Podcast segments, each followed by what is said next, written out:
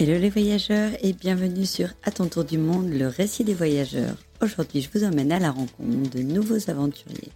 Alors préparez-vous à être transportés au bout du monde. Bonne écoute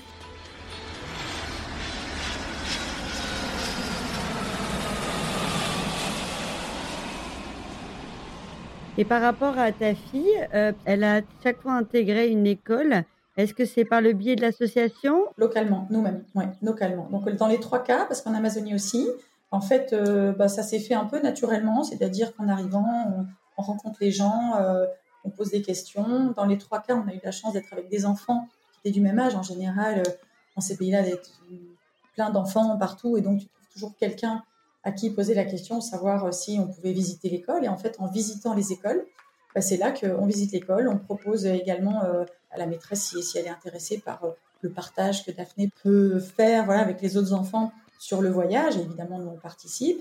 Et puis après, les écoles ont tout naturellement euh, bah, intégré Daphné, proposé de la garder. Et, en fait, ça s'est fait, fait hyper naturellement. Alors, comme elle est encore petite, si tu veux, c'était l'équivalent maternel. Donc, même si elle parlait pas forcément la langue sur place, ben, elle se débrouillait, elle comprenait, elle jouait avec les enfants et donc ça se passait très bien. Et on en a profité également pour parler euh, d'une association, l'association United Schools, euh, que tu connais peut-être, hein, puisqu'on était pendant l'année, donc on a été ce qu'on appelle ambass acteur, ambass acteur de, de l'association.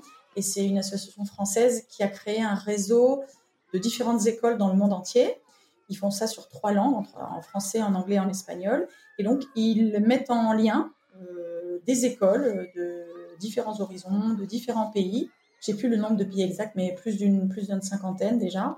Et, euh, donc, sur leur plateforme, ben, il y a des échanges de bonnes pratiques, bonnes pratiques pour l'environnement, des, idées de, euh, d'activités pour les écoles, des échanges culturels sur des recettes de cuisine, des danses qu'ils font. Et, donc, il y a tous ces échanges. C'est un, comme un réseau social, mais de différentes écoles. Et, euh, et donc, l'idée pendant le, pendant le tour du monde, c'est que, en fait, plusieurs tours du mondiste adhèrent à l'association. Et quand on visite des écoles, ben, on leur propose d'adhérer à, à l'association. Euh, donc, ça a été le cas euh, pendant notre voyage également. Donc, ça, c'est une chouette, chouette initiative. Et voilà, cet épisode est terminé. J'espère qu'il vous a plu. Si c'est le cas, n'hésitez pas à le partager autour de vous. Quant à nous, on se retrouve très vite pour la suite de cet épisode.